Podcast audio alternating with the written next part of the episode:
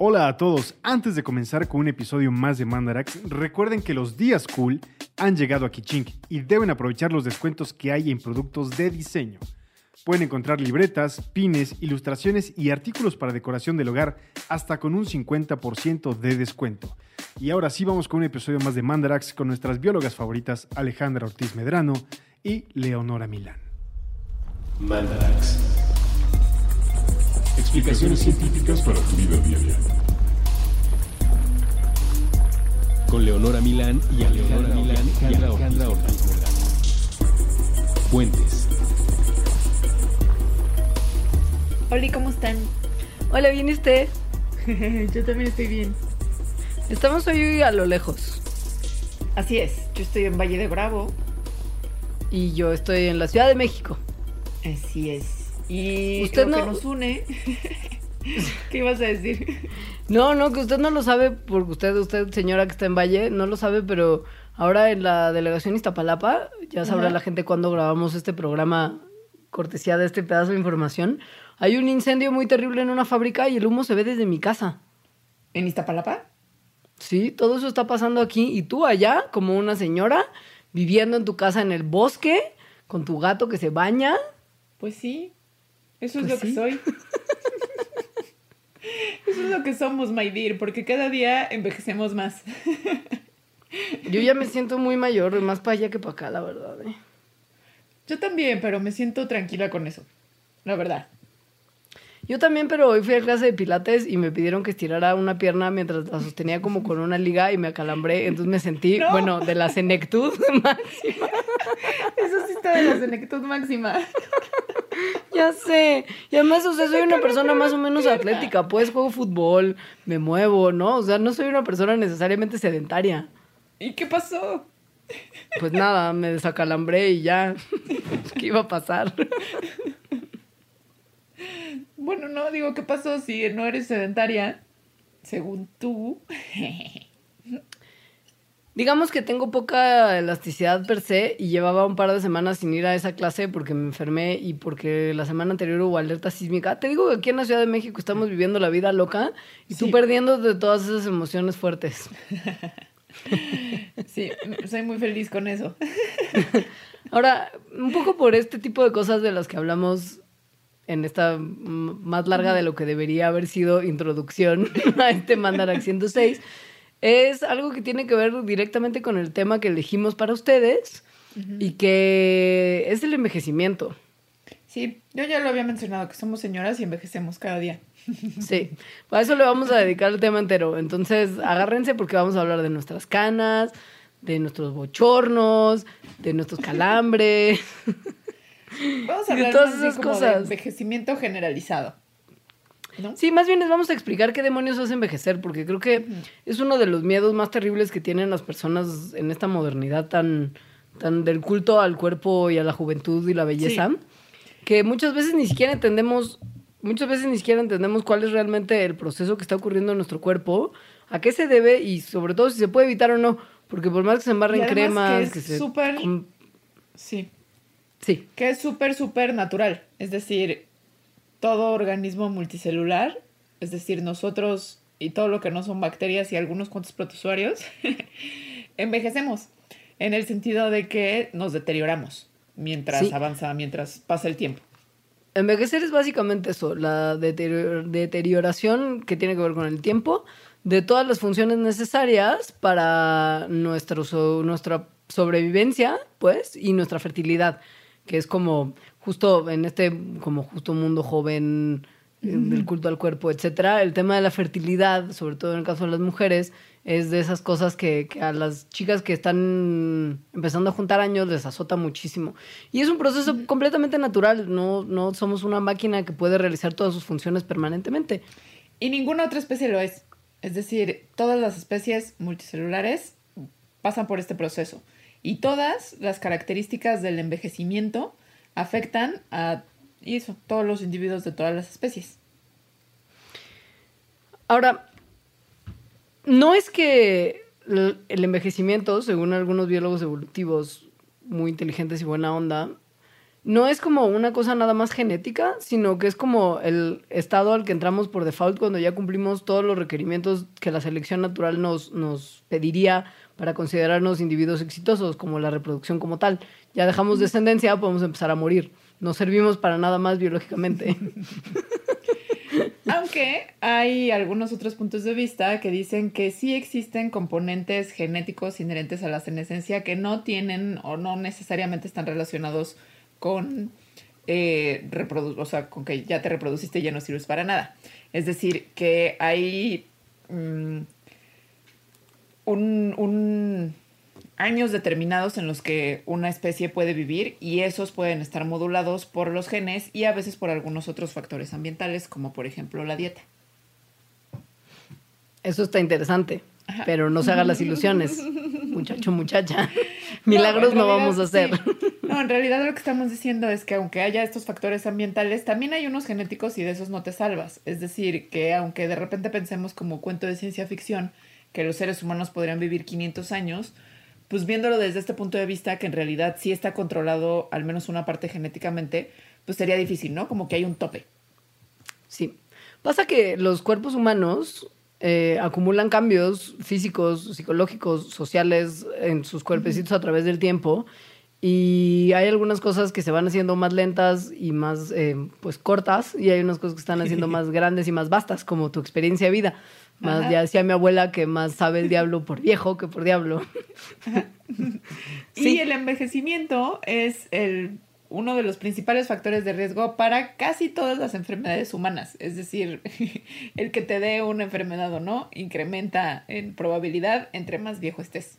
Y alrededor del mundo, dos tercios de la población se mueren de causas relacionadas con la vejez. Y esto es en países, eh, bueno, en todos los países, ¿no? Como siendo un promedio pero si se toman solo los países llamados, comilla, desarrollados, eso es como el 90%, es decir, el 90% de la gente se muere por alguna causa que está relacionada a que está vieja. En los países en desarrollo hay como malaria y cólera y esas cosas que pues, te bajan la expectativa de vida durísimo. sí, y lo que les vamos a contar en este programa es básicamente qué son las causas, como entre el acumulamiento del daño que van guardando nuestras celulitas, hasta procesos internos que tienen que ver con lo que le pasa lo que está dentro de nuestras celulitas, etcétera, en combinación generan el proceso tan desagradable y tan inevitable que se llama envejecimiento. Ahora, hay envejecimiento de las células, que son células que terminan ya como su proceso de dividirse y no se pueden dividir más, pero y eso es como una parte del envejecimiento que se conoce como senescencia celular. Es como el envejecimiento de la célula sola que ya dejó de justo poder reproducirse y duplicarse con bien, pero también hay como envejecimiento del individuo en general y de como la especie, ¿no? Como la población de una especie en un lugar particular en determinado tiempo. No es solo un envejecimiento, hay muchas formas de envejecer. Y el envejecimiento del que más vamos a estar hablando, pues es el, envejecimiento de los organismos, de los individuos, o sea, por ejemplo, de una persona, que está muy relacionado con el envejecimiento o la senescencia celular. Aunque vamos a ver que no es que sean exactamente lo mismo, ni hay una relación totalmente directa. Es real, porque la senescencia en particular no necesariamente es como el... Eh, el punto final de todos los organismos y es un proceso que se puede, que se puede detener, la senescencia celular, porque es pues básicamente cuando las células ya no, se, ya no se duplican más, pero esto puede pasar mucho antes de que el organismo envejezca. O sea, si hay un problema en una célula, este pueda dejar de reproducirse y alcanzar, digamos, la senescencia celular antes de que el organismo per se esté viejo. Entonces no se tiene que tomar como un sinónimo. De hecho pasa un montón y, y, pasa desde el desarrollo embrionario. O sea, hay células que de repente pues, se crean y en algún momento del, ¿no? De, de cuando fuimos fetos ingenieros. Me encanta que ahora lo mencionemos en cada mandarax.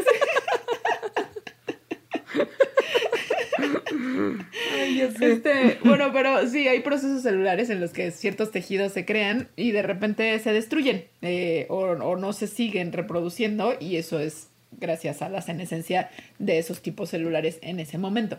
Y bueno, es evidente que un feto pues no está viejo.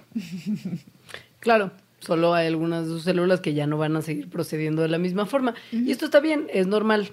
Ahora, em,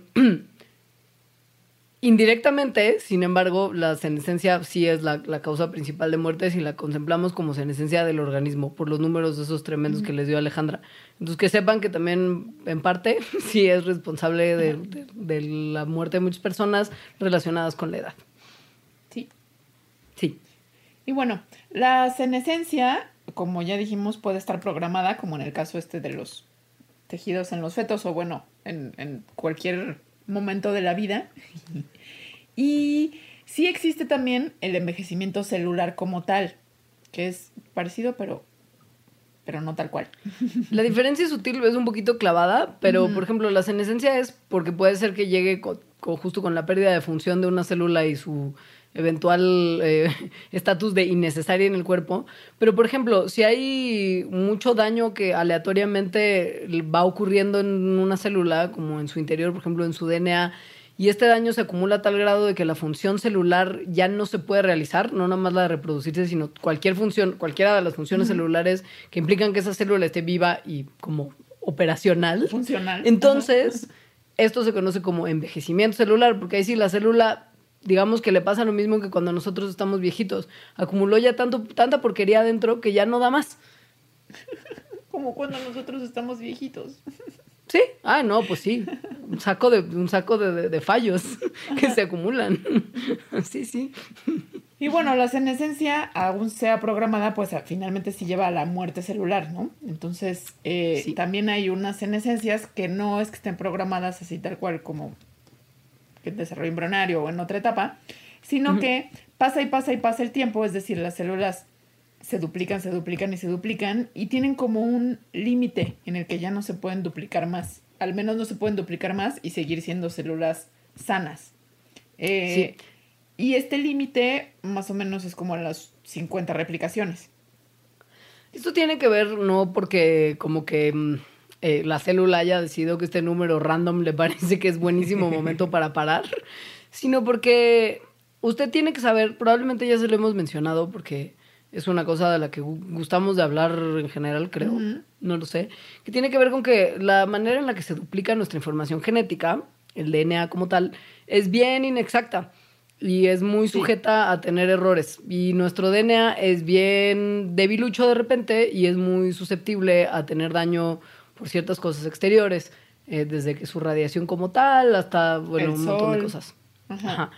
Entonces, todo esto, entre que el proceso de duplicación es torpe y lo estamos dañando constantemente solo por existir, pues hace que de repente cuando se duplica el DNA, que es una parte fundamental, como probablemente usted tal vez vio en sus clases de algo en las primaria y secundaria, eh, sea biología o ciencias naturales o lo que sea, la duplicación del DNA es un paso fundamental para que nuestras células se repliquen.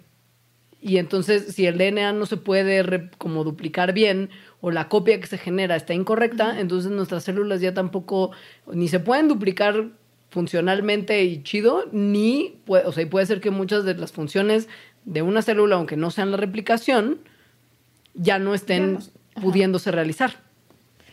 O también que lo que ocurre es que hay mecanismos como de protección a este nivel en el que si de repente se encuentra una célula que tiene pues mal el ADN, entonces se manda una señal que induce la senescencia, es decir, que ya no se vuelve a replicar, ¿no? Que ahí encontró su muerte. Y esto, una de estas señales ocurre por unas cositas que son como unas colitas que hay, que hay en el ADN que se llaman telómeros. Eh, estos telómeros son porciones del ADN que están al final de los cromosomas y son, son como muchas de las letras del ADN repetidas. Entonces, no codifican para ningún gen, es decir, son, son partes que, que nada más están ahí, pero que se ha visto que con cada duplicación celular se van haciendo más cortos. Entonces, llega un momento en que, en que su, su, lo corto que son informa que hay como un daño celular y entonces se induce esta senescencia. Sobre todo porque lo que en realidad hacen los telómeros es funcionar como un colchoncito. Es como. mm, eh, como si usted decide que va a ir a patinar y se pone rodilleras. Usted se va a caer porque patinar es difícil y uno es torpe. Pero, pues en vez de tener las rodillas deshechas, porque adulto irresponsable de me quiero ver cool y solamente patinar con mis shortcitos, pues uno se va a caer y se va a raspar. Si se pone rodilleras, se va a caer, pero probablemente no se lastime hasta que tal vez ya se caiga tantas veces que las rodilleras se rompan. Piensa que los telómeros son las rodilleras de su DNA se puede estar dañando y dañando y dañando en una replicación porque se van perdiendo generalmente las partes de los extremos, pero mientras sea este DNA que no sirve para nada más que como rodillerita, como colchoncito, pues entonces lo de adentro que sí codifica para proteínas y para regular un montón de funciones de nuestras células, pues va a estar intacto porque la parte que se está maltratando es la de los extremos. Si de repente ya están muy cortos y se vuelve a replicar más mal el ADN, pues es muy probable que este error en la réplica ya se empieza a comer información que sí se necesita. Entonces algo ya va a dejar de servir. Entonces, la longitud de los telómeros está relacionada con la edad o lo viejas que están las células. Em, y no va correlacionado tal cual de mientras más cortos estén, peor van funcionando o, más muertas están estando cada vez, sino que más bien llega un límite en que lo corto informa eso, ¿no? Que, que ya es tiempo de morir para ellas. Y esto, lo de los telómeros, era una de las cosas que hicieron que Dolly, la famosa abeja clonada, fuera como vieja joven, vieja joven. Sí, vieja joven, sí. Porque cuando la clonaron, pues la, la, clonaron de una abeja adulta y la clonación fue junto con los telómeros, con la longitud de los telómeros. Entonces Dolly de repente era muy joven en edad, o sea, tenía como pocos meses y ya comenzaba a presentar algunas condiciones de una oveja más vieja. Porque mm y tenía que ver con la longitud de los telómeros en sus células. Ahora, las células pueden funcionar perfectamente con telómeros cortos mientras no se hagan demasiado cortos. Ajá. O sea, eso es una cosa que... a este límite. Exacto, si no se siguen dividiendo y no se sigue perdiendo la longitud, pueden seguir funcionando normalmente. O sea, no es como una condición así también de, oh Dios mío, se acortaron, esto ya no sirve. Ah, es una cosa azarosa. O sea, es random tiene que ver con cuestiones completamente aleatorias. Sus células pueden ser más jóvenes o más viejas dependiendo de la casualidad, básicamente. Sí. Y, pero bueno, todo esto sí en realidad tiene que ver con lo que te va pasando, no nada más a nivel celular, sino a nivel... Vas a la clase de pilates y te da un calambre. Sí, eso ocurre. Gracias, telómeros. que te salga la canita como tal, que la arruga, eh, pues todos esos achaques. Sí, básicamente. Pérdida de memoria. Ay, eso Porque se está poniendo más feo cada vez. Esto se pone muy feo cada vez, así es. Hay que soltar. yo ya, yo ya lo veo así. Yo también. Te juro que sí es mi actitud, ¿eh? es como ya no me acuerdo, ay, hace unos años me hubiera importado, pero ya ah, no me, ya no me quita el sueño. A mí también es como, ay, esta canción, yo sé cuál era, bueno, no, no sé, no importa. O sea, en realidad, ¿qué? El acortamiento de los telómeros es uno de los factores mejor conocidos que lleva a que las células empiecen a perder la habilidad de dividirse, como ya mencionamos, y que, que empiecen entonces a perder como también capacidades de... Es decir, no es que de repente estén dividiéndose perfecto y luego dejen de dividirse y ya, ¿no? O sea, sí hay un momento en el que más bien lo, no lo están haciendo muy bien.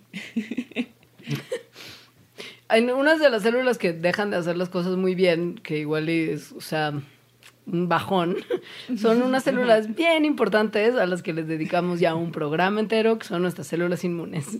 Porque pues eh, con el tiempo las células inmunes y el sistema inmune como tal se vuelve cada vez más torpe y empieza a perder la habilidad de descifrar lo que es lo más increíble que tiene, que es la diferencia entre las células que son nuestras y las células que son enemigas y vienen a atacarnos. Entonces, Dejen ustedes que ya no reconozcan los malos. Empieza a reconocer sus células propias como malas. Y entonces es muy probable que con la vejez también llegue la enfermedad autoinmune como tal. Las células del cuerpo atacándose a sí mismas, así. Sí, sí, eso está horrible porque además, o sea, aparte de que pueden empezar a atacar a sí mismas, si se empiezan a dejar de dividir las células inmunes, que es lo que sucede, pues entonces tienes menos, tal cual. Y si tienes menos, te enfermas más, que es justo lo que vemos en personas de mayor edad. Sí, o sea, todo mal. Y además hay otro proceso que le pasa a nuestras células que creo que también justo ya mencionamos. No es que nos estemos repitiendo, pero muchos de nuestros programas hablan del cuerpo y el cuerpo también es medio limitado. O sea, pasan cosas más de una vez en distintos lugares del no. Pero justo que es un proceso que se llama la metilación del ADN y que tiene que ver con que cuando uno le pega un grupo metilo, que es un carboncito con tres hidrógenos pegaditos a una parte del DNA, hace pegado. que esta parte hace- se queda ahí pegado y, le- y eso significa que ya no sirve ese gen, o sea, que está apagado. ¡piu! Entonces llega el metilo, se pega y el gen así ¡piu! se apaga, como un switch. Y hay cosas que hacemos en nuestra vida que justo ponen esos grupos metilo. Entonces hay unos que sí se van, pero hay otros que no. Entonces eh, los genes, al pasar el tiempo, comienzan a estar cada vez más metilados hasta llegar a un momento en que se les llama hipermetilados y pierden las funciones. Entonces eso es, por ejemplo, lo que sucede con el receptor, con los receptores de estrógeno, que pues es una hormona súper importante, especialmente en las mujeres, y que empieza a perder su función. Entonces esto está relacionado pues un montón de cosas que pasan en el cuerpo de nosotras, ¿verdad? Por eso a comer, a comer tofu, chicas, que tiene muchos estrógenos naturales. Bueno, que también tiene algunas cosas buenas, supongo, porque el estrógeno es como de las cosas que están más relacionadas con el cáncer de mama. Entonces, también por eso se ve que el pico de que te dé cáncer de mama pues pasa después de cierta edad. Que además es un bajón porque hay ciertos genes, como el gen del cáncer de mama, el famoso BRCA1 y BRCA2, que funcionan súper bien cuando uno es como súper joven y está en el desarrollo, pero luego ese gen ya en la ya con la con la edad empieza a, a como descagar la humanidad y entonces te da cáncer, un gen que antes te había servido para cosas súper buenas, fundamentales para tu desarrollo, porque todo en la vejez empieza a funcionar con las patas. Y si no fuera poco, o sea, es lo que hemos decidido que son como cosas inescapables, ¿no? Que son Sí. como procesos que pasan celularmente y no hay forma de que no sucedan. Eh, hay otras cosas externas que también hacen que las células comiencen, o el ADN más bien, se dañe y comience a funcionar peor. Y de eso podemos hablar ahorita que regresemos del corte. Ay, qué bajón. Bueno, ok.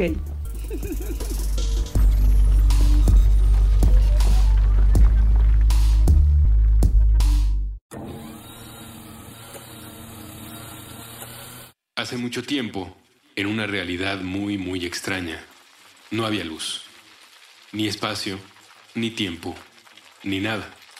Nadie esperaba nada de nada, hasta que nos sorprendió con todo. Y entonces pudimos movernos, morirnos y ver. Cansada de no encontrar a alguien que le siguiera el ritmo, la luz empezó a hablar consigo misma. A cada conversación le dedicó un tono diferente, esperando poder conocerse desde muchas perspectivas. Pero la alegría de no sentirse sola hizo que se olvidara que era solo una, y sus múltiples personalidades se creyeron individuos. Todo iba bien entre los colores, hasta que llegó el rojo. ¿Qué, qué es esto? Hola, bienvenido al espectro. ¿Qué? ¿Tú, tú quién eres? ¿Por qué eres distinto? ¿Distinto de qué? Tranquilo. Nosotros somos los demás colores. Tú debes ser rojo. ¡Cállense! ¿Por qué me están hablando? ¿Por qué estás tan enojado? Porque ustedes no son rojo. No somos iguales, pero somos la misma cosa. No, no, no, no me toques. A ver, si somos lo mismo, ¿por qué estamos separados? O sea, sí existimos en diferentes zonas de la misma cosa, carnal. Tú cállate. ¿Por qué tienes derecho a opinar? Solo eres uno y eres muy raro. No deberías existir. Pero tú también solo eres uno. Y eso no es algo malo. Todos somos únicos y ¡Cállense! especiales. ¡Cállense! ¡Auxilio! Hay unos seres distintos. Me, me están atacando. Nadie te está atacando, rojo. Tú eres el que nos está incomodando. ¿Cómo se atreven a hablarme así? ¿Quién les dio permiso? Ustedes no son normales. Solo miren Que no entiendes que que... te calles el... Todos ustedes deberían desaparecer o hacerse rojo. Ya cálmate, Rojo. Todos tenemos derecho a hacer lo que queramos. Yo creo que tiene algo de razón. No lo escuches, Naranja. Solo trata de asustado. ¿Asustado porque ¿Qué? ¿Me estás amenazando? Tranquilo, Violeta. Yo no estoy atacando a nadie. Vamos a calmar. Deja de darnos órdenes, Indigo. Tú no eres más especial que los demás. No, no, nadie es especial. Todos son errores. Van en contra de la naturaleza. ¿Y se supone que tú eres lo normal? Tranquis, tranquis todos. Nos estamos olvidando de nuestro lugar. Eso lo dices porque estás en medio. Oye, pero si estás junto a mí. No porque yo lo haya decidido. Ay, ya, vamos a volvernos todos rojos y dejemos de pelear. ¿Por qué rojos y no violetas? ¿Por qué violeta si no naranja? Todos están mal. Todos están bien.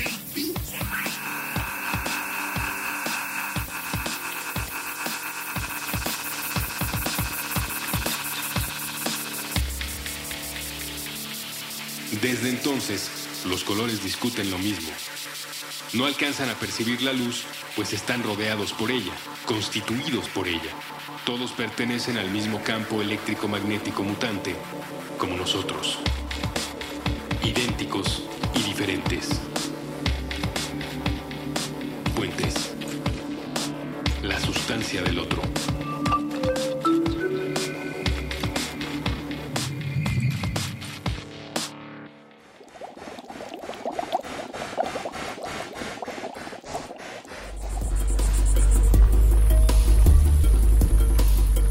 Ya volvimos un poquito más viejas. Ah, wow, sí. Qué fuerte. Órale. Estás diciendo que perdí segundos de mi vida hablándote de chistes de tío. Me hice más vieja con eso. muchos. Ya has, ya has perdido muchos haciendo cosas así. Esto tiene que ver, como ya lo decíamos, con más cosas que lo que ya traigo dentro y mis errores básicos, internos, celulares, que o no. procesos básicos. O sea, ajá, ajá. sí. Sí. Que tiene que ver con lo que está afuera, Que es que- básicamente. Que el ambiente está en un ataque constante hacia nosotros. Eh, como ya hemos dicho en otras ocasiones, el sol es una de estas cosas que están en ataque constante, porque los rayos UV son pues, como de las cosas que más daño pueden hacer a los tejidos eh, por los daños que provocan el ADN. De hecho, los rayos UV son causan el 80% de las arrugas en el tiempo. Ahora, no ayuda en nada que después de los 20 años empezamos a producir 1% menos de colágeno para nuestra piel con cada año que pasa. Entonces nuestra piel se convierte como en más seca y como rugosa y Y y frágil. frágil y, entonces arruga más. Pero si le sumas el 80% del sol, vaya, o sea, es que salir sin protector solar es como ganarte una arruga cada que tocas la calle. Sí. Y el daño al Luego DNA. están los famosos, sí, los famosos radicales libres. Sí. Que no es una cosa tal cual de afuera, pero, pero, bueno, sí está de afuera si lo consideramos en el medio celular. Entonces los radicales libres son un producto, es un subproducto tóxico del metabolismo celular. Entonces, y están ahí adentro de nuestros cuerpos y dañan a las células. Son unas moléculas súper, súper reactivas. Entonces, cuando se encuentran con células que están sanas, les quitan un electrón y esto les causa daño. Normal, es además Entonces- una reacción súper básica. O sea, es como... Y que ocurre en el cuerpo también no hay forma de escapar. No. Y lo que es más tremendo es que por más que a usted le digan que tiene que tomar antioxidantes y gastar un montón de dinero que en su resveratrol y su vitamina E y su vitamina C y su bla, no hay pruebas contundentes que en berries. Ajá. Ajá. O sea, que ninguno de estos métodos que, tratan de contrarrestar el daño que hacen los radicales libres sea realmente algo que funcione. Ajá, Así es. O sea, antes, es. antes estaría usted mejor reduciendo la cantidad de calorías que consume para tratar de, digamos, reducir el metabolismo celular así y por lo mismo reducir la cantidad de radicales libres que se forman en primer lugar, porque son un subproducto natural de lo que le pasa en su cuerpo. Pero pues definitivamente eso de andar comiendo superfoods no le va a hacer como un bien que, que como un bien mágico. No, no. O al menos, o al menos que esté comprobado científicamente Eso. hasta hoy, ¿no? Creo que, creo que no sé por qué no enseñan los radicales libres en cuando te están enseñando estas reacciones de oxidación en química. porque está muy fácil de entender, ¿no? Se llaman antio- antioxidantes porque lo que pretenden hacer es evitar la oxidación y la oxidación es el quitar electrones, que eso es lo que hacen los radicales libres en las células y por eso les hacen daño. Yo creo que no lo explican porque no saben muy bien todavía como qué pasa ni qué lo produce ni nada. O sea, el, el tema de, de los radicales libres, como que se sabe que nos hacen mucho mal, pero como un poco nadie sabe qué hacer, mejor como que, de- como que dejarlo. Claro, pero la reacción sí está clara. es súper pues. clara, claro, es súper fácil. Ajá, sí, sí, sí. Tuvimos clase de bioquímica, bueno. es que creo que ese es el fallo. Mm, Yo no. No, yo tampoco. Ahí está, ¿ves? Sí, no. No, bueno, listo. Hay muchos fallos. Sí. Este, como adelantamos al principio, mm, pues como que, ¿cómo es eso? Problema de muchos consuelo de tontos. Sí. no somos la única especie que envejece, todos lo hacen.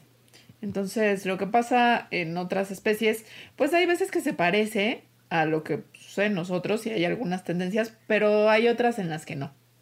Les vamos a hablar con más detalle de, de los animalitos que no envejecen de la misma forma que nosotros y las criaturas, eh, los seres vivos, digamos, porque pues hay evidentemente de muchos tipos.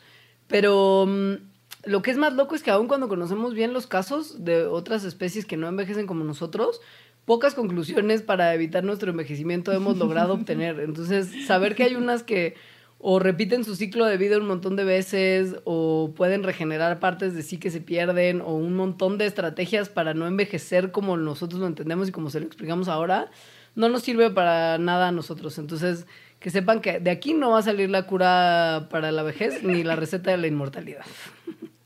Y que por eso también es algo medio misterioso el tema de la, del envejecimiento de la senescencia, porque, porque si bien tiene que ver con la fertilidad o como que están estas ideas de, bueno, ya te reproduciste, entonces ya te puedes morir, ¿no? Porque ya no eres de ningún uso para, para la evolución, pues tampoco es tan claro que sea así, ¿no? Por ejemplo, en muchos mamíferos, como nosotros y como los chimpancés, el patrón es que tenemos como un pico de fertilidad más o menos jóvenes y luego mientras vamos envejeciendo, pues este pico de fertilidad se va haciendo no un pico, es decir, va decreciendo además como así en súper bajada. Eh, pero hay otras especies donde no es para nada así. Entonces, bueno, además en nosotros cuando se ve luego el pico en bajada, pues eso se ve también el pico en el envejecimiento, ¿no? En el deterioro y después en la mortalidad. En las tortugas de desierto, ¿no? En, en los mangles también, es diferente. La probabilidad de muerte es mucho más alta durante los primeros años de vida y luego la mortalidad va, va decreciendo mientras se hacen más viejos. Y en realidad siguen manteniendo la capacidad de reproducirse durante esos años ya como de vejez, ¿no? O bueno, no vejez porque no es que estén viejos, sino de muchos años. Hay otras especies más raras y misteriosas, como la hidra, que es... eh, ¿Qué es la hidra? Una. eh, un nidario, ¿no? O sea, es como un organismo de mar. Como un Eh. tipo medusa, ¿no? Sí, ándale. Es buena Ajá, manera de. de- sí. Les ponemos una fotito en la bitácora para que, Sí. para que la para que la vean, porque o sea, es, es muy. Sí. Es rara. Eh, porque además, si usted lo Es muy googlea. extraña, como dice Pati Chapoy. Sí, si usted lo googlea, le va a salir entre el animal mitológico de siete cabezas. No, ¿de qué? De, sí, como siete cabezas que se enfrenta Ajá. Odiseo en la Odisea. O le va a salir el logo de como los malos de Marvel. Que son también, justo porque cortas una cabeza y salen siete más. Pero en realidad es como una especie de pepino de mar con como.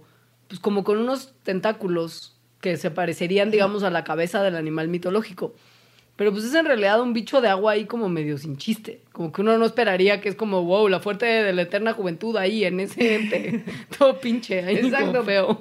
Porque la hidra lo que tiene es que su mortalidad y su fertilidad se mantienen constantes por cientos de años.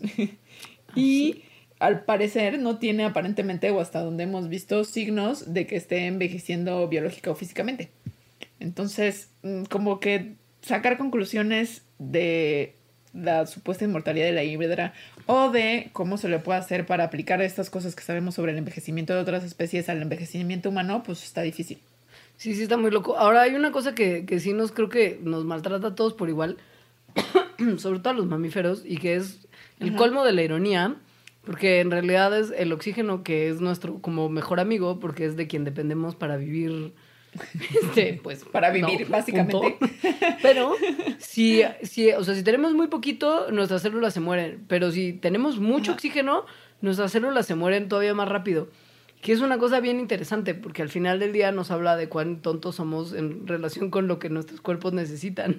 No entendemos nada. Y por ejemplo, cuando alguien está en una condición de, de, de salud médica, de que por ejemplo tuvo un accidente y pasó mucho tiempo sin recibir oxígeno, puede resultar en detrimento suyo que lo traten de revivir dándole mucho oxígeno mucho rápido. Digo, muy rápido. ¿Ves? Y como yo. Lo- sí, lo que pasa es que este detrimento como que no es tan evidente, o al menos al principio, Sí. porque es un detrimento en las células.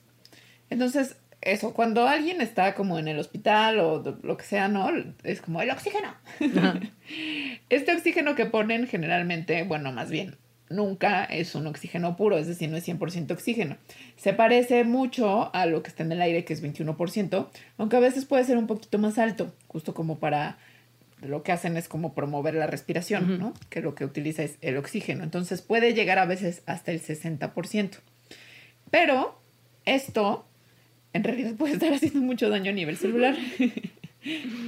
Sí, resulta que mm, eh, es que está muy tremendo esto. Pasa que si bombeas demasiado oxígeno adentro de una célula, eh, puedes quitarle O sea, a la los molécula. radicales libres, sí, puedes cual. quitarle a la molécula el electrón que, que, que, que tiene, que lo mantiene estable. O sea, si usted recuerda como eh, esos modelos que, que probablemente le hicieron hacer cuando estudiaba química, que eran como del átomo con una cosa en el medio y unas cosas que estaban alrededor, que en el modelo más elemental es una bola en el medio y unos como aros Ajá. alrededor donde hay como unas cositas que, ¿no? Porque es una representación y en donde 2D. le pintabas y donde le, sí. Y donde le escribías un menos o un más. Exacto. ¿no? Alrededor. Resulta que la parte de adentro de, de los átomos es la que tiene los protones y los neutrones y una carga positiva, y lo que está a su alrededor orbitándolo, porque la química Son los y, electrones. y las, Ujú. ajá, y los polos son padrísimos, son las partes negativas, los electrones. Entonces, para que una molécula esté estable, tiene que tener un equilibrio entre los electrones y los protones para que haya como una carga neutral y no haya como más negativo o más positivo. Entonces, todas las moléculas que están en nuestro cuerpecito, por lo menos la mayoría de ellas que están estables, tienen completo su número de electrones. Si llega el oxígeno en 60% y entra así como una loca, arranca un electrón de las moléculas estables y la deja con una carga distinta a la que tendría que tener, generando un radical libre que va a ir a comerse otro electrón de otro lado porque es lo que químicamente necesita él para estar estable. O sea, no los culpen. Ellos están tendiendo hacia la estabilidad, como todo.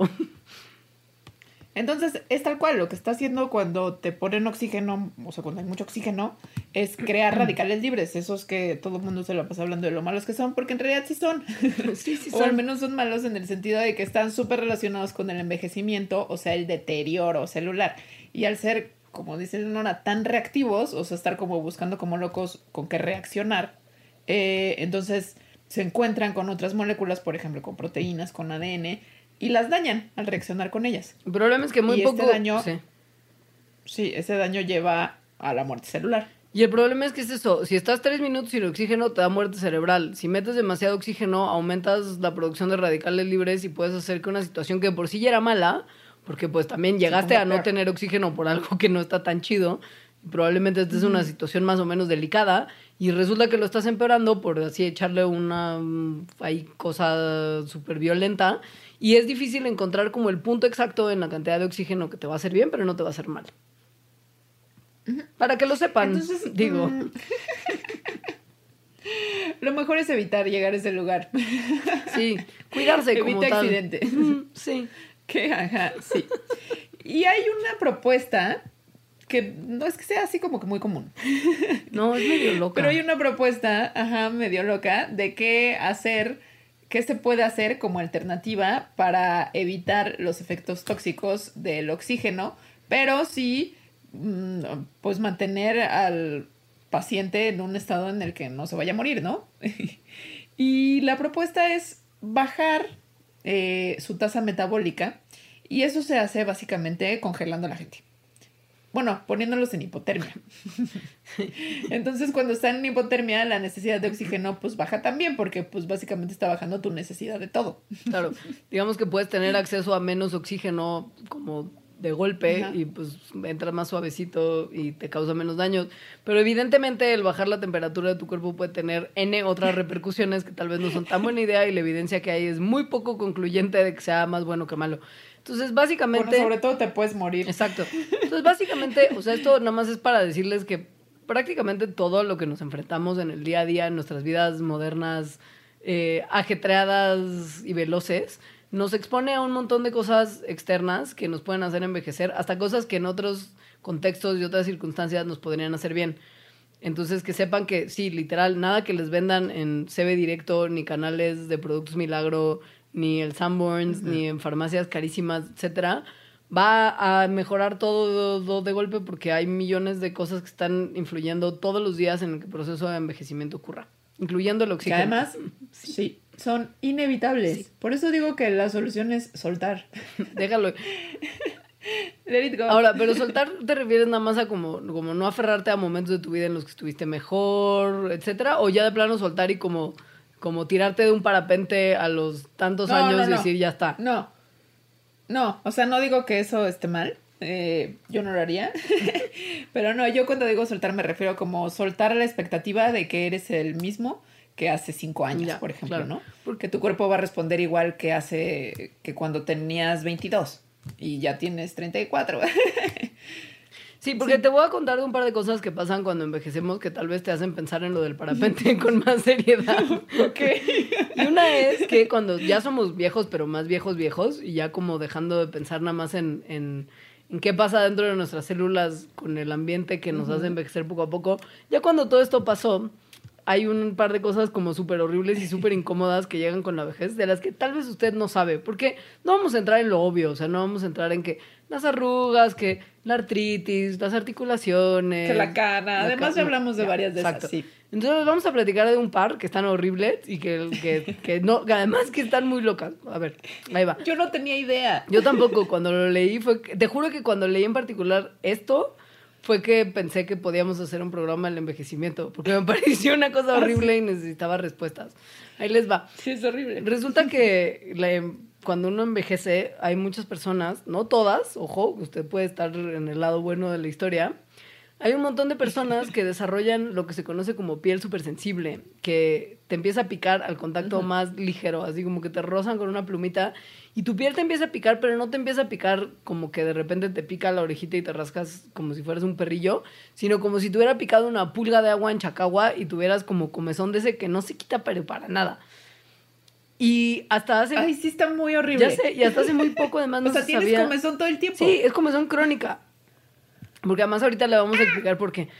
Esta condición que se llama aloquinesis, hasta hace bien poco no se sabía qué la causaba y por supuesto mucho menos cómo tratarla. Pero ahora ya tenemos un poquito de idea. Lo único que quiero antes de, de darles la razón y la, y la posible solución es que sepan cuál es la diferencia entre la comezón crónica y la comezón química, que es lo que normalmente Ya me está dando experimentamos. comezón. Ya sé, porque además Mental. es súper mental, sí.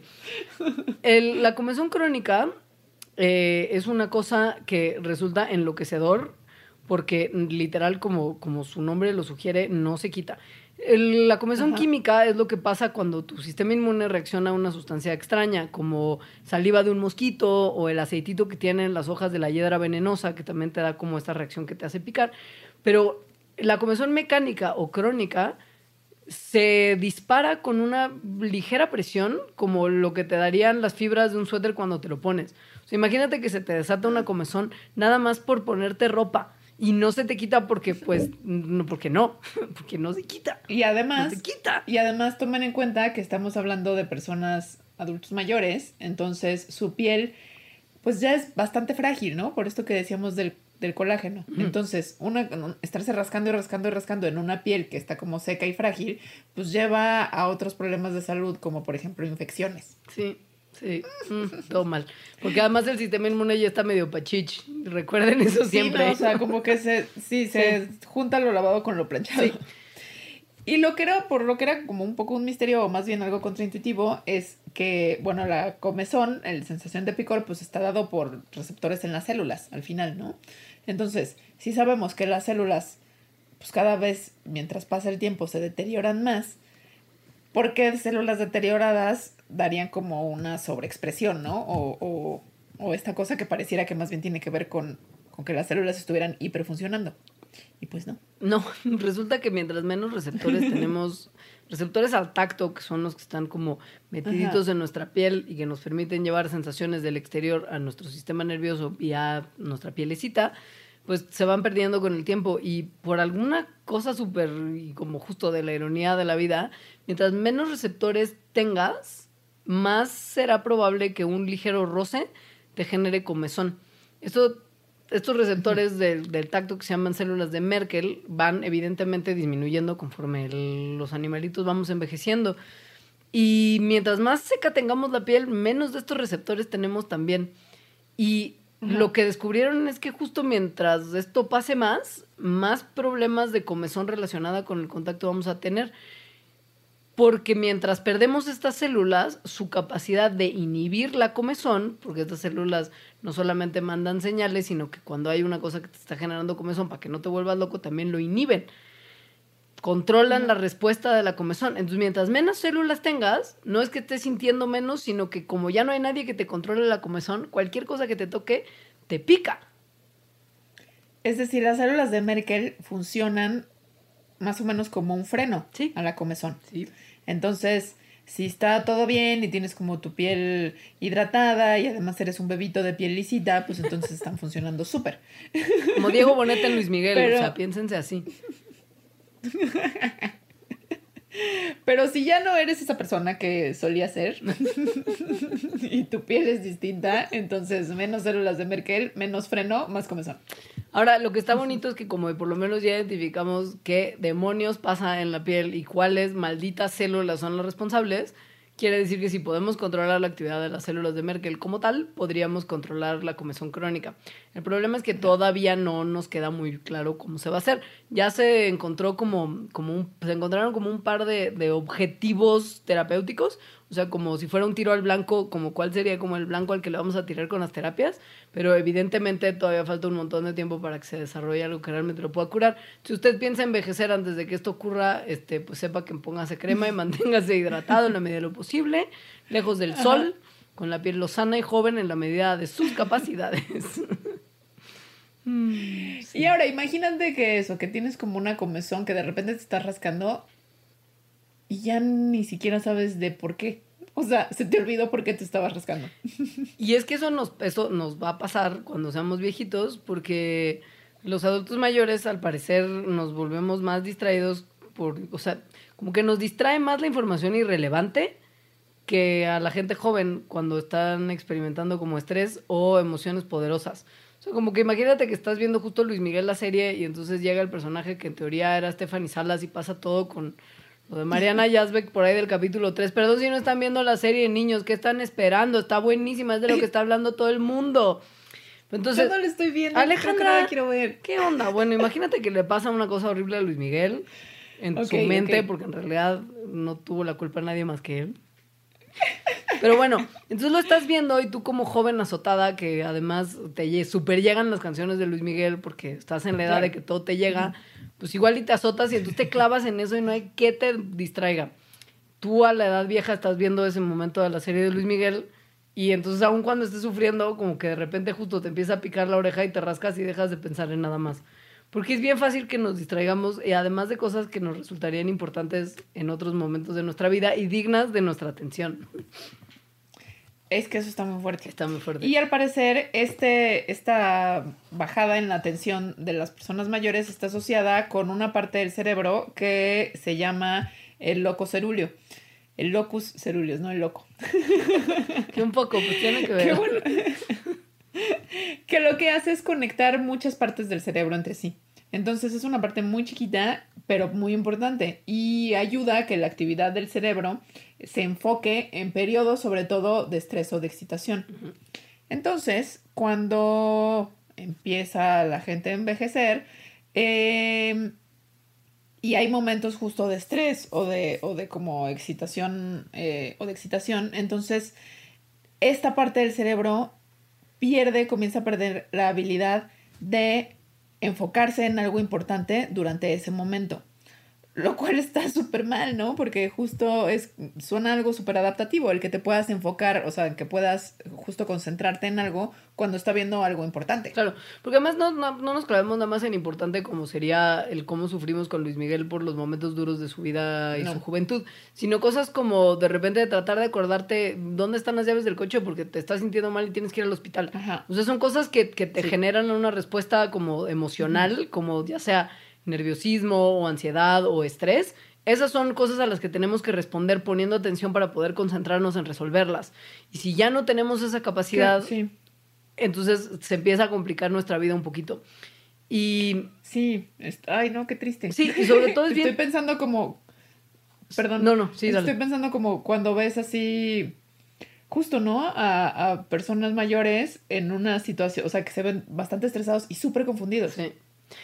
Lo que es bien interesante de, de- de- de este descubrimiento que hicieron, que, que tiene que ver que- de- con, con descubrir la parte del tallo cerebral, este locus ceruleus y su función, lo que está muy tremendo es que se dieron cuenta que ese mismo spot del tallo cerebral ya había sido previamente identificado como un punto clave del desarrollo de un par de cosas que también vienen con la vejez y que son todavía más preocupantes, que son la demencia senil y el Alzheimer.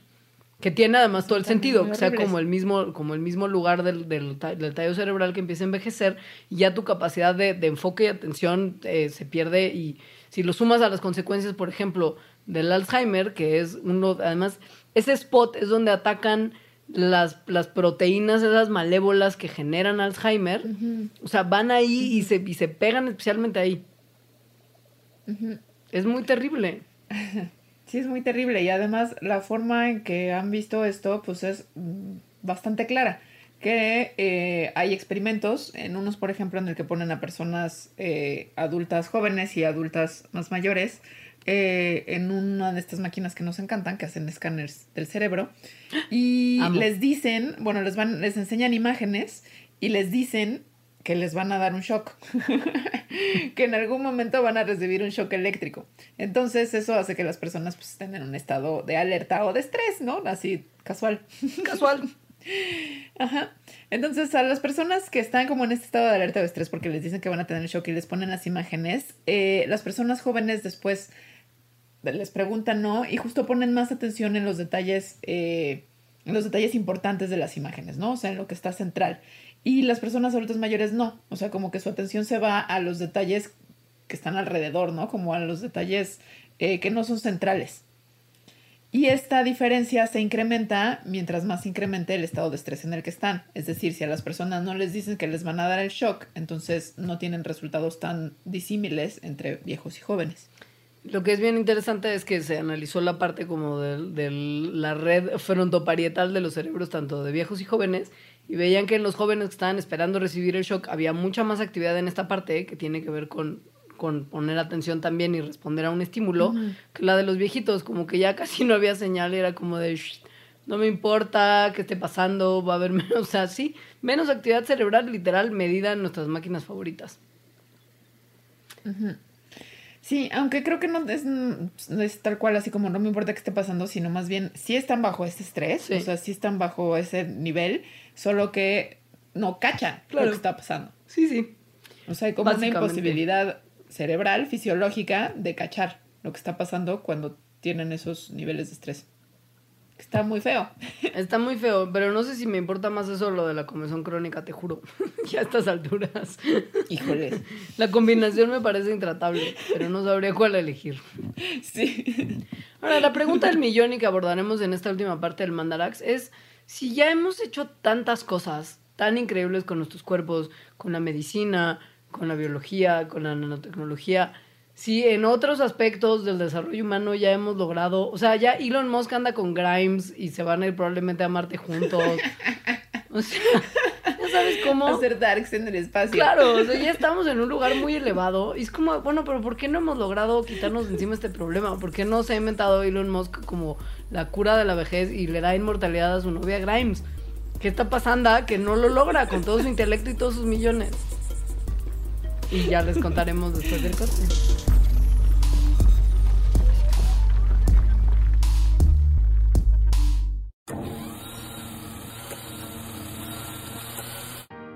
Madame Malé.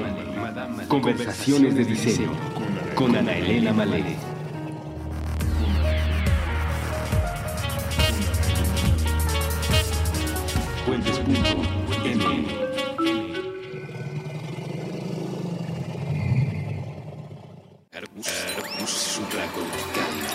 Aquí todos estamos locos. Con Rafael López. Nuevo episodio todos los viernes a las 8 a.m. Puentes.m.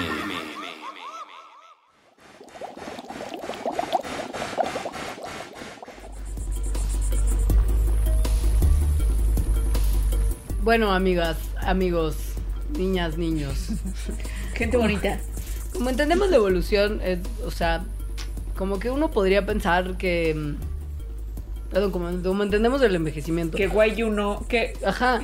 Que, o sea, si son cosas que tienen que ver con el DNA y como con lo que pasa cuando se replican nuestros genes y todo lo demás es como input del exterior, es como si nos cuidamos muchísimo y logramos controlar esos procesos de ADN, pues sería muy lógico que no envejeciéramos y que nos hiciéramos como de repente como inmortales. Me suena muy coherente, son al parecer razones muy Sí. sencillas, entre comillas, así explicaditas. Sí, y más allá de, de como lo que podríamos hacer los humanos con tecnología y sabiendo todas estas cosas, también pensándolo como en el mundo natural, sin esto, ¿por qué no existen especies que, que sean así, no? O sea, ¿por qué si en realidad vivir y vivir y vivir y reproducirte reproducirte reproducirte, si pudiéramos pensar en, en una especie así, o sea, que surgiera una mutación que, que hiciera individuos de ese estilo, pues obviamente sería súper ventajosa, ¿no? Porque es que no ha pasado. Claro. Porque es tan difícil pensar que pase.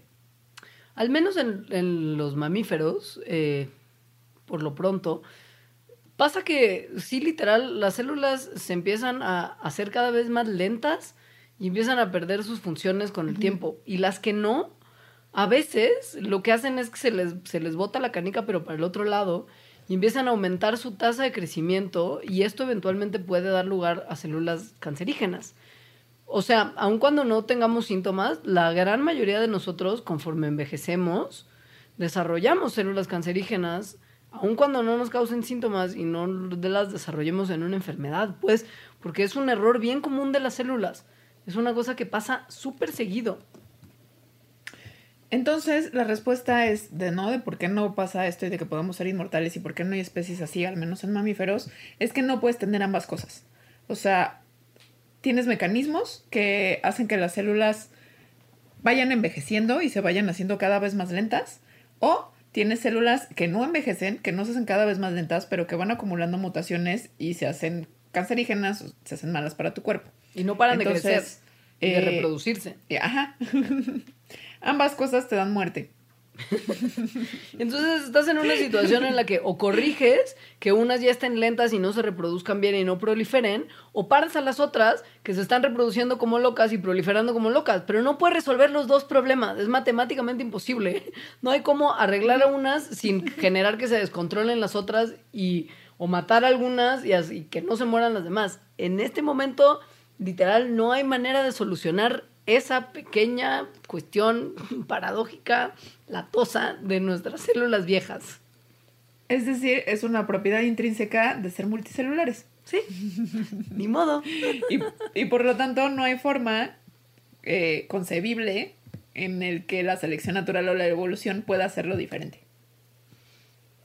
Es así. Y miren, o sea, ya, o sea, pensando que logramos como, como ganarle a la selección natural y que las células cancerígenas no hagan trampa y como que les ganen a Ajá. las otras en la carrera celular.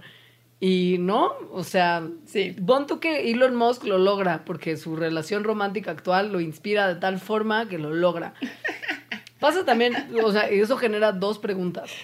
Punto número uno.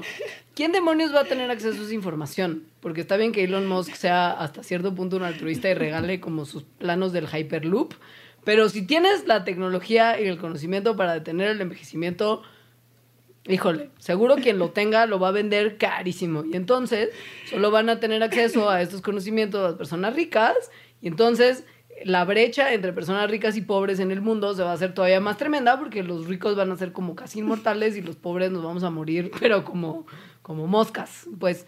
Y la segunda es, ¿realmente querríamos ser inmortales considerando que ya con nuestra mortandad y nuestra esperanza de vida de entre como 50 y 100 años, dependiendo de dónde Ajá. viva uno y cómo viva, si ya estamos haciéndole las cosas que le hacemos al planeta así como estamos, imagínense si encima de todo no envejeciéramos y no nos muriéramos. O sea, no tendríamos dónde vivir, nos, nos moriríamos porque, porque planeta, porque, porque no hay recursos. Entonces tampoco es que nos sirva, ¿no? O sea, si lo pensamos ya sí. A mí, a mí Elon Musk me genera más preguntas que esas dos. Ay, ya sé. y bueno, Elon Musk y Grimes más. Ah, wow, O sea, no, no, que, no, no. ajá. Pero me da hasta como ansiedad pensar en las, en las preguntas que me podría generar esa relación. Como que me quiero ir a bañar. Pero bueno, tomando eso en cuenta, de todas formas, se- o sea, la industria de el revertir el envejecimiento, al menos a nivel celular, pues es gigante. y sí ha habido avances en que los científicos han logrado, pues eso, revertir el envejecimiento celular en células humanas. Y tiene que ver con una de mis cosas favoritas en Navidad, que es el chocolate. Y el vino tinto, una de las mías. Resulta que estas dos cosas tienen unos químicos que se llaman resveratrol, que se ha visto que pues, son buenos contra el envejecimiento. O sea, ese producto milagro que le venden no es que esté tan fuera de la realidad. Solamente pasa que en las dosis en las que usted lo tomaría, ya sea en su suplemento o en su copita de vino o en su chocolate, son realmente tan pequeñas que no tienen los efectos de los estudios que se han hecho para mostrar que el resveratrol sí sirve para detener ciertos procesos de envejecimiento. O sea, digamos que usted tendría que ser o muy borracho o muy chocolajólico, que podría tener también serios problemas para su salud. Sí, o estarse comiendo otras- sus ajá, suplementos como si fueran palomitas y su hígado, chao, no les cuento lo que acabaría siendo, ¿eh? Pero bueno. Ajá. Entonces, estas moléculas, bueno, más bien en los estudios que se hicieron utilizan unas moléculas simira- similares al resveratrol. No, no esos, pero unas cosas que funcionan más o menos igual. Como análogos vio- del, resveratrol y les pusieron de nombre Ajá. resverálogos, porque análogos del resveratrol y científicos súper ingeniosos, ¿ok?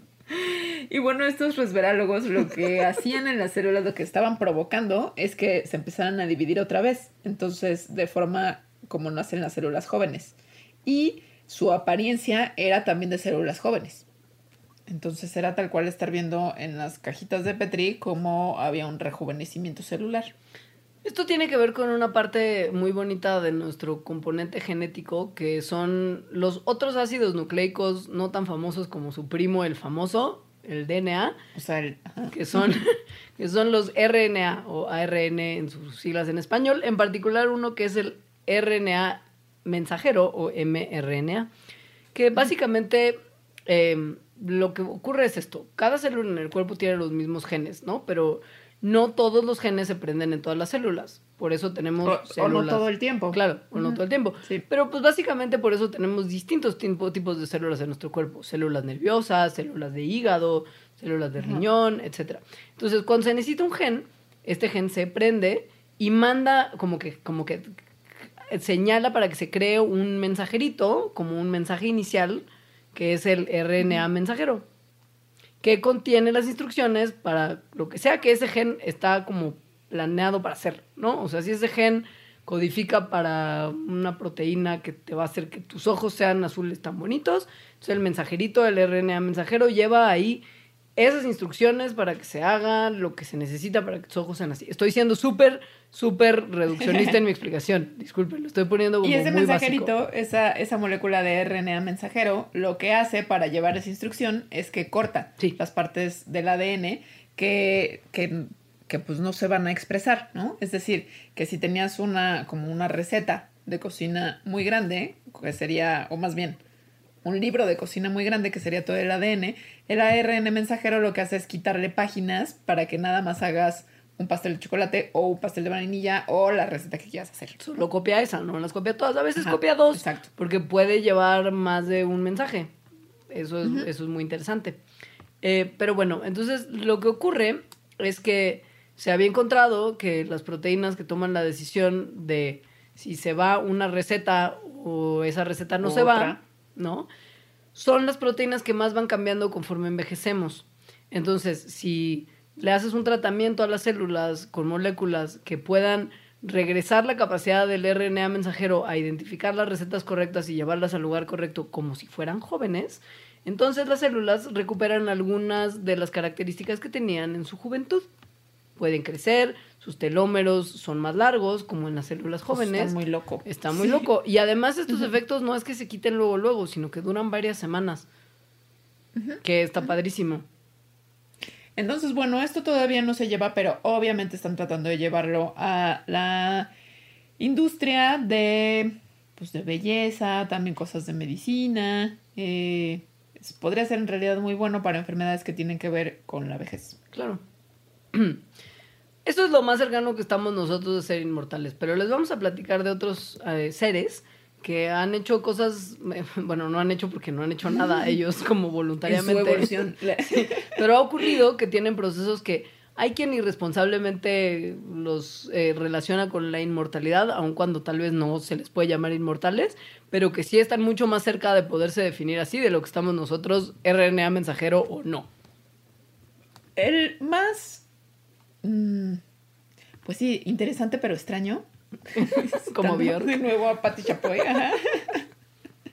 es este que ya mencionamos, que es em, una hidra. Entonces, em, que se llama, su nombre científico, un nombre padrísimo, que es Turritopsis. Dorni. Turritopsis dorni. Turritopsis suena como a un panqué, ¿no? O algo así. Como, sí, como a pan francés.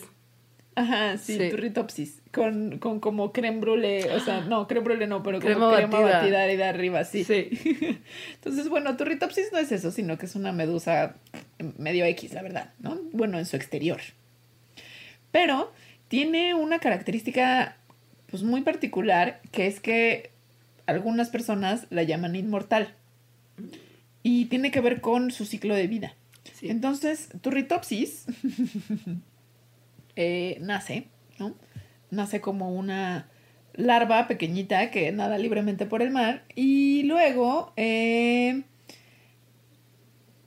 forma Pues como, una, Este- como una colonia de, de pólipos, como esos tentaculitos que les describí al principio, que están fijos al piso marino con un tallito. Eso es a lo sí. que, en lo que se desarrolla, o sea, pasa de ser una larva a una especie como de arbolito palmera como con sus tentáculos pegaditos al es del decir, mar. se divide, ajá, se reproduce sexualmente y hace como muchos clonecitos, pero que en conjunto parecen una sola cosa. Sí. ¿no?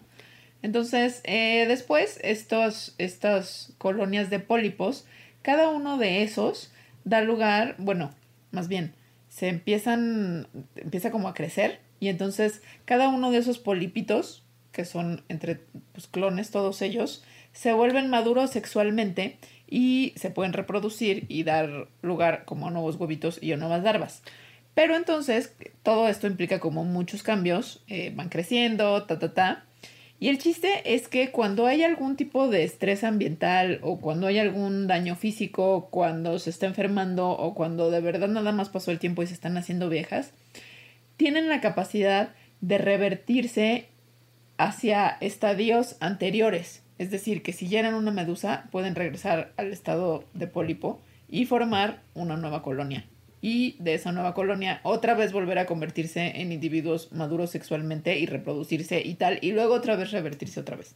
O sea, si nos clavamos igual y, y, pues si no muere, porque si bien deja de estar en un estadio y regresar al otro, pues sigue siendo como el mismo individuo genético que, que sigue, que sigue vivo.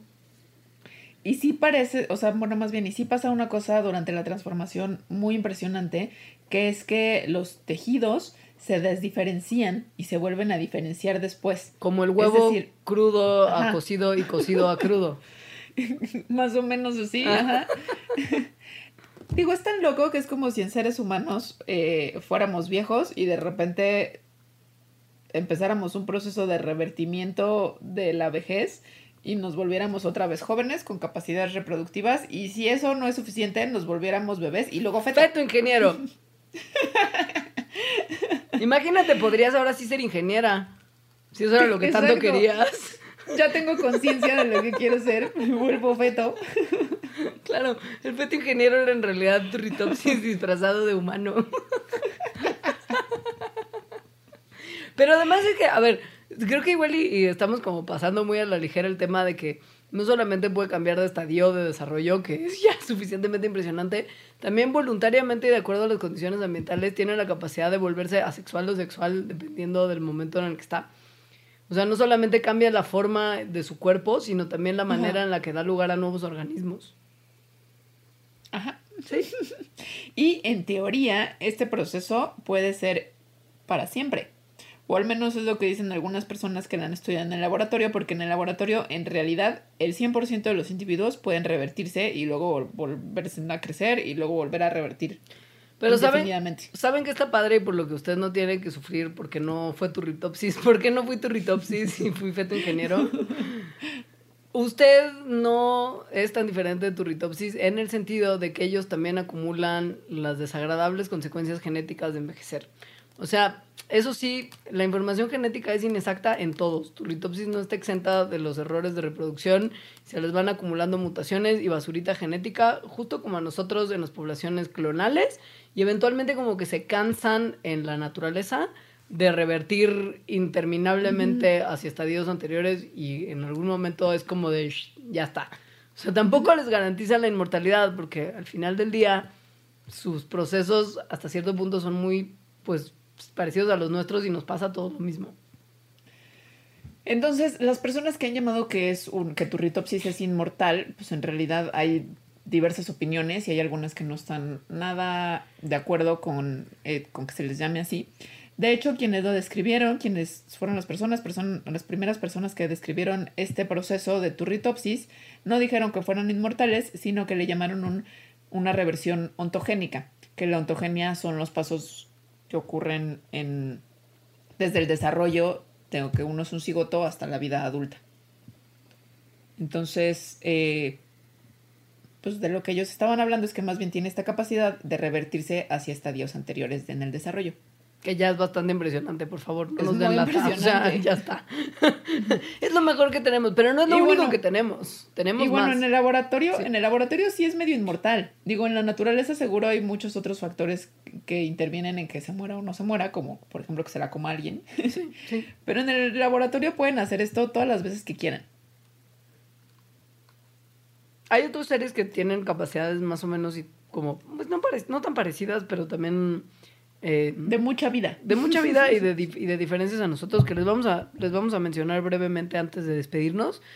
Y uno de ellos son las langostas, porque mm, básicamente las langostas cuando mueren suelen morir como de enfermedad y no de vejez. O de que nosotros nos las comemos y no de vejez, porque, ¿saben? Eso les pasa. Porque las langostas crecen y se reproducen hasta el minuto en el que mueren. O sea, se ha capturado, por ejemplo, una langosta que se estimaba que era de 140 años de edad. Y la verdad es que pon tú que esa sí era como súper vieja, pero las langostas aguantan las macho como hasta 30 años, 30 y tantos, y las hembras en promedio 54 años y se siguen reproduciendo hasta el último día. Y así, dato divertido para cuando usted vaya a comer langosta, si es que eso le late. Mientras más grande la langosta, más vieja es. Entonces, que le dé más culpa si eligió la más grandota del tanque. Luego están estos gusanos planos que les llaman planarias, que luego a veces en las prácticas en la secundaria, prepa o universidad se, les corta porque justo tienen una capacidad de regeneración increíble, tanto que dependiendo de la forma en que se le corte, eh, pueden dar lugar a dos individuos diferentes, ¿no? Es decir, cortas a uno por la mitad y se hacen dos. Entonces, esta capacidad de regeneración aparentemente sin límites, em, pues les podría más o menos permitir vivir indefinidamente como esos nuevos clonecitos que son. Las ballenas son los mamíferos que más eh, viejos pueden llegar a ser. Igual no son inmortales, pero son súper viejos. Y pongan que la ballenita más vieja que se ha registrado llegó hasta los 211 años. Entonces, toma la papá. No solamente son más bonitas que usted y la pasan mejor que usted en el mar con sus crías dando saltitos y haciendo ruiditos, sino que además pueden vivir muchos años más que usted. Tómela. Y bueno, las bacterias, que no ni hemos hablado de ellas porque ya definir la vejez en bacterias sería No, muy luego. complicado porque Sí. pues eso se dividen y, y se dividen y se dividen. Pero bueno, hay bacterias que más bien nada las mata. O aparentemente nada las mata. Esto es un mal viaje, ¿eh? Ojo. Ojo, no es tan padre como parece. Como una en particular que se llama Deinococcus radiodurans, que como su nombre lo indica, es súper resistente a la radiación. Entonces, eh, la radiación, pues en general daña al ADN y el ADN dañado, pues da lugar, como ya dijimos, a un montón de problemas, pues en estas no. Entonces, además, además de sobrevivir o de reparar la radiación que pudiera estar causando daño a su ADN, también son resistentes al frío, a la deshidratación, al vacío al, y al ácido. Y digo, o sea, para como este ponerlo en un, en un lugar más bonito en su estado mental para despedirnos, que sepa que no todos son bacterias resistentes a todas las maneras posibles de morir, sino que también hay como unas hormiguitas que se llaman Fedoledentata, que no que no sean inmortales, sino que no muestran en realidad signos de envejecimiento. O sea, las más viejitas, como hormigas obreras que han encontrado, pueden seguir haciéndose cargo de los jóvenes de la colonia, forrajear, atacar a las presas, exactamente igual que las hormigas jóvenes, y sus cerebros parecen estar igualmente pilas que los de las hormiguitas más chavitas. Entonces, bueno, hay esperanza allá afuera. Sí. Y, y, y para cerrar solo muy rápidamente, Sí, sí, sí. hay algunas cositas buenas del envejecimiento. Los en descuentos del humanos. INAPAM. Por ejemplo. Digo, sí vemos que van en, en pues para abajo, ¿no? Las habilidades mentales, pero eh, a pesar de eso, o sea, de que toda la parte cognitiva pues se vaya perdiendo, como por ejemplo, bueno, no toda, pero por ejemplo la memoria, la memoria a corto plazo, el procesamiento visual, la atención, como vimos, como que el estado de ánimo y, y tal cual tu mindset y tu estado ante la vida sí va mejorando.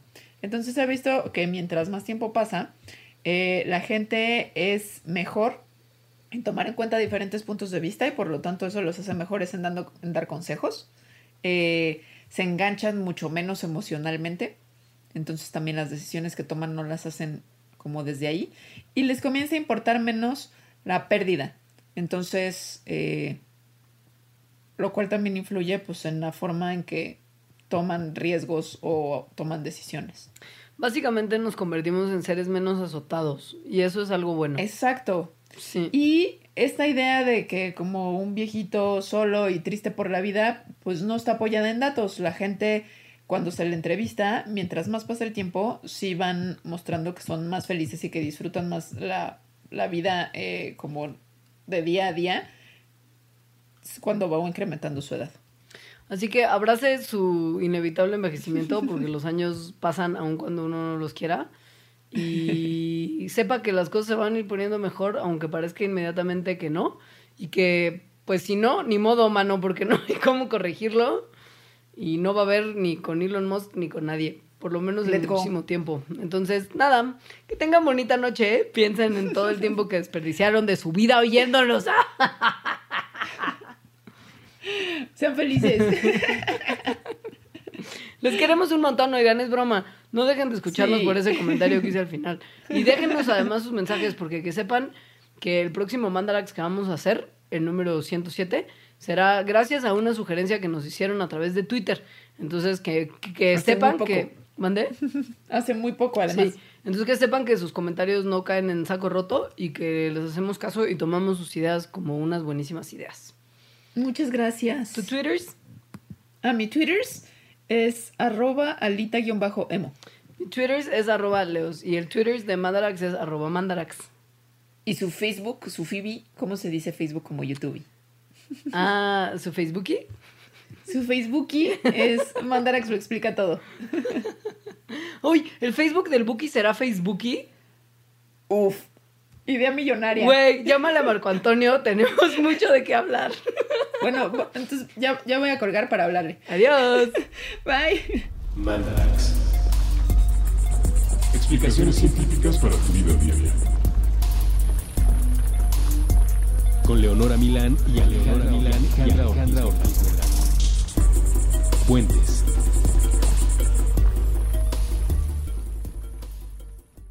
Top Expansión Tecnología. Gadgets. Lanzamientos, reportajes y el negocio de las tecnológicas. En 10 años, el metaverso aportará 5% al PIB de Latinoamérica. Internet ha representado muchos cambios para el mundo y la religión no se ha escapado de ello. Los mexicanos cada vez tenemos casas más tecnológicas. Todo en menos de 5 minutos. Top Expansión Tecnología. Xbox tiene una nueva multa. Adam Mosseri, director de Instagram. Top Expansión Tecnología. De lunes a viernes a partir de las 6 de la mañana.